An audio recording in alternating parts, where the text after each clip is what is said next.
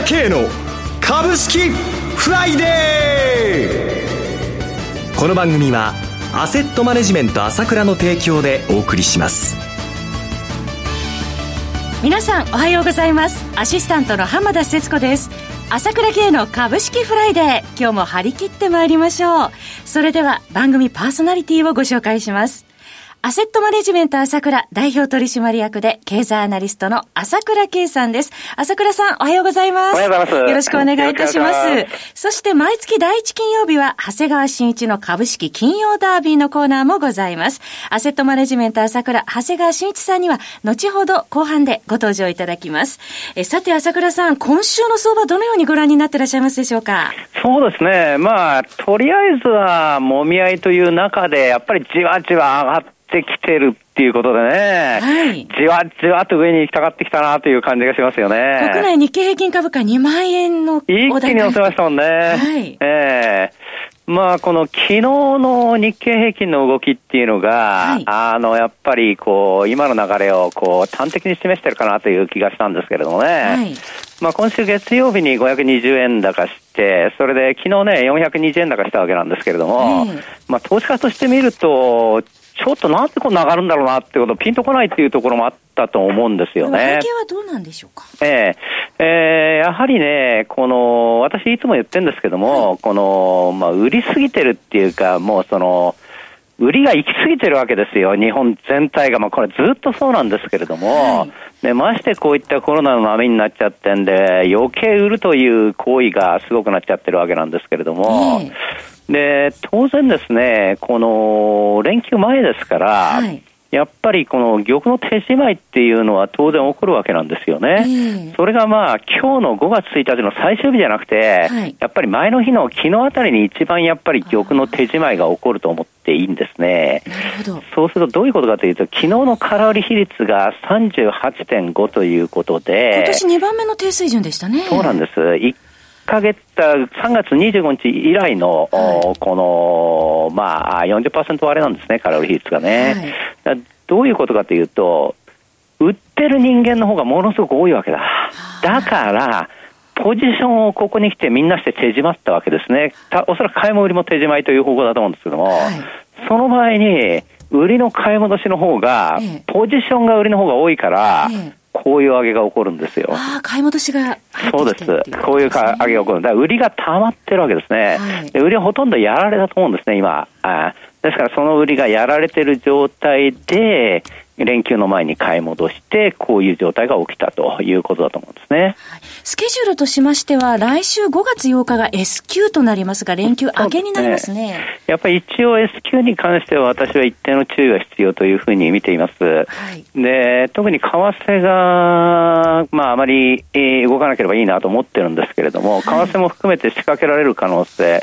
ちょうどやっぱり、その、3月もね、為替でまず仕掛けられて、実は為替が一番101円台で安くなったのは3月9日の S q の手前なんですね。えー、そういう意味では、やっぱり一定のこのオプション S q ではあるんですけれども、一定の警戒は必要だと思います。はい、とはいうものの、全般的に見ると、やはり市場は夏相場に若干向けてきたかなというような動き、やっぱり暑くなると感染のスピードがやっぱり緩んできますしね、特に北半球ではね、えー、南半球では違うと思いますけれどもね。はい。えー、まあ、そういったこともあって、えー、相場自体はじわじわじわじわと上に行きたがってる、もう金は十分に出してますからね、あまり弱気になる必要はないと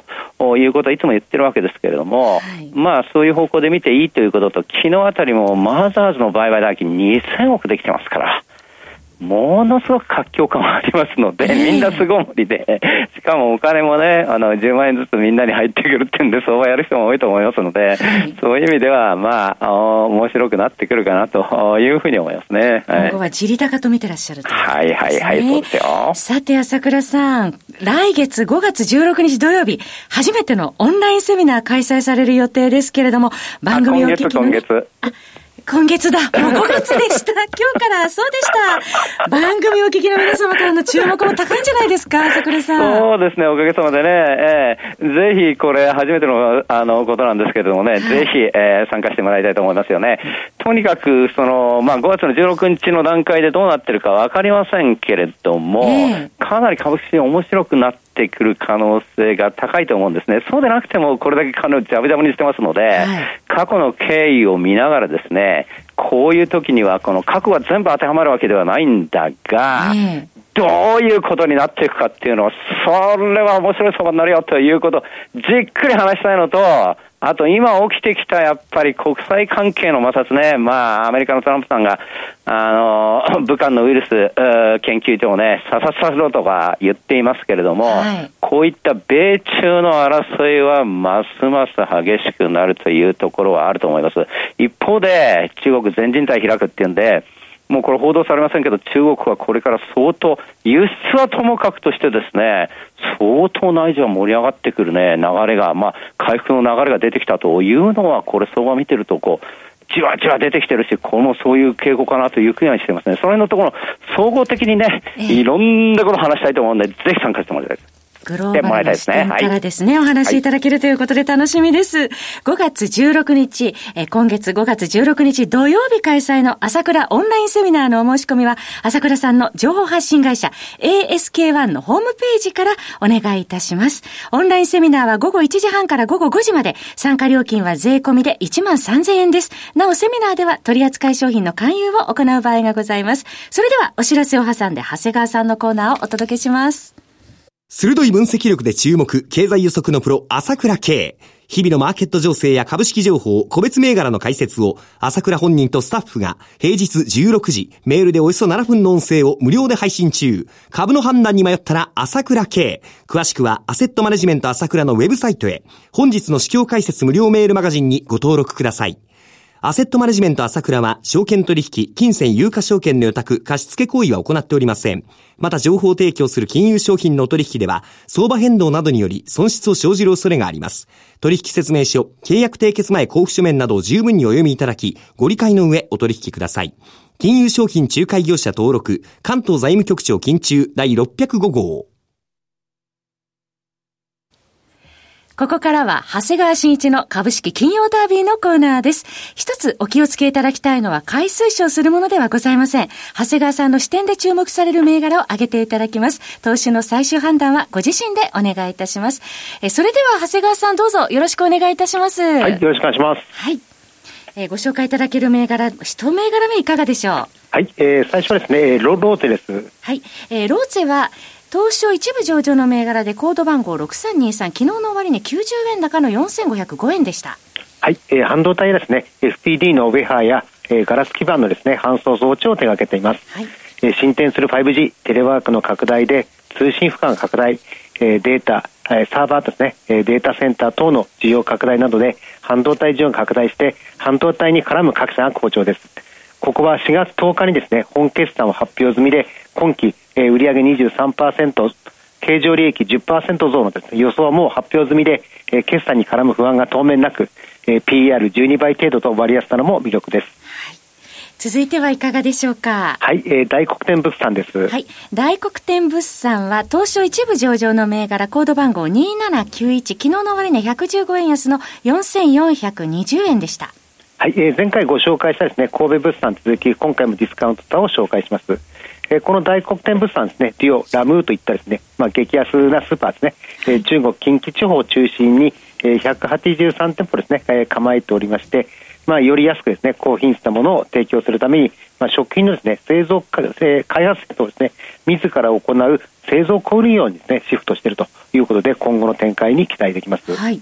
えー、2015年ですね、あの敷地面積が2.3万坪ですね、えー、物流食品工場をですね、岡山県作って稼働させているということで、まあ、えー、売れ筋商品ですね、あの、大量生産をすることで、安さと品質を確保しています。えー、今後もですね、全国に7、8箇所ですね、えー、あの構築する計画のようです。で業績は好調でですね、第3四半期で営業利益は53%増とえー、順調に推移しています。で、PR 神戸、えー、PR ですね、神戸物産が40倍超えてるんですが、はい、ここはまだ20倍台とですね、出遅れてると思います。ただ、直近ちょっとだいぶ上昇してますんで、うまく買いたいですね。はい。昨日4月30日に4645円の年初来高値つけておりました。続いていかがでしょうか？はい、えー、次は、アイフ、アイ、えー、と、アイアイフルです。アイフルは証券コード8515、東証一部上場の銘柄で、昨日の終値は12円高239円でした。はい、えー、コロナショックのおかげでですね、まあ、収入減で大変な状況に陥っている方も多いかと思います、はい、まあ、国からもですねある程度支給されるとは言っても、まあ、金額も大したことないし、まあ、今すぐですね支給されるわけではないですね。で消費者金融は、まあ、イメージがまあ悪いですけれども、しかし一刻も早くですね資金を調達したい方にとっては、まあ、かなりあの必要とされるかもしれません。えー、過払い金問題はですねまだ引き当てをする必要がありますが、まあ、それでもですねだいぶ減ってきました、はい、えー、消費者事務所などもですね最近は過払い金の支援を減らしてますよね。そうですね、うん、他の金融あ消費者金融はですね銀行の系列でありますけれども、えー、ここは独立系です。まあ、今後ですね、えー、あの主枠もですね出てくるかもしれません。2月高で343円で、あの暴落の時でもですね、191円で止まりました。はい、割安に放置されているのではないかと思っております。続いてはいかがでしょうか？はい、えー、次はロロゼッタです。はい。ロゼッタは証券コード6182東証マザーズ上場の銘柄で昨日の終値は61円高の2852円でした。まあ、前回は買いそうなぐらいですね、県外に置かれたと表現しましたけども、はい、まあ、1000円切り上げた水準でもですね、私はまだ安いと個人的に思ってます。はい、まあ、決算説明資料でですね、新規既存とも新規受注がですね、うん、えー、好調なことが分かって、まあ、しかもですね、代理店に払う手数料が増えているということで、3200円台まで急上昇してですね、はい、まあ、その後ですね、また急反落と、まさにこの株らしいですね、動きをしています。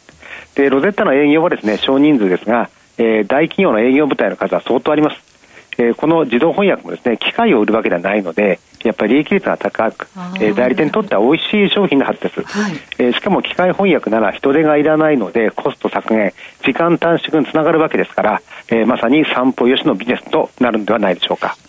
最後にもう一銘柄お願いできますでしょうか。はい、えー、シグマシスです。はい、シグマクシス。えー、コード番号は6088、東証一部上場の銘柄、昨日の終値は9円高の1539円でした。はい、えー、以前はシステム開発のですね、会社だったんですけどね、えー、あの、2015年に業態転換をして、まあ、デジタル関連ですね、コンサルティングと、まあ、プロジェクト支援業務をですね、中心と、あの、した会社に変貌しました。で、まあ、もともとですね、あのシステム会社ということもあって IT 技術には長けていたのことも大きいんでしょうね。で既存 ERP サービスのサポートが切れるいわゆる2025年崖問題っていうのもあってですねまあ、企業が今後問題解決に当たる必要があり、まあ、それが好業績につながっているようです、はい、えー、第3四半期の営業利益は82%増ですね。16億3400億ですねあのまあ、かなり、あのまあ、いい状態で、えー、ただ、本決算がですね5月7日で次期あの見通し以下ではちょっと株価が触れやすくなるかもしれません。長谷川さんどうもありがとうございました、はい、えー、なお取り上げた銘柄いずれも長谷川さんの視点で注目する銘柄です、えー、投資の最終判断はご自身でお願いします。そろそろお別れのお時間です。パーソナリティはアセットマネジメント朝倉代表取締役経済アナリストの朝倉圭さん長谷川慎一さんでした。どうもありがとうございました私朝倉慶が代表してます。アセットマネジメント朝倉では SBI 証券楽天証券証券ジャパンウェルスナビの口座開設業務をござってます。私のホームページが口座開設したと週2回無料で銘柄情報を提供するサービスがあります。ぜひご利用ください。それでは今日は週末金曜日頑張ってください。この番組はアセットマネジメント朝倉の提供でお送りしました。最終的な投資判断は皆様ご自身でなさってください。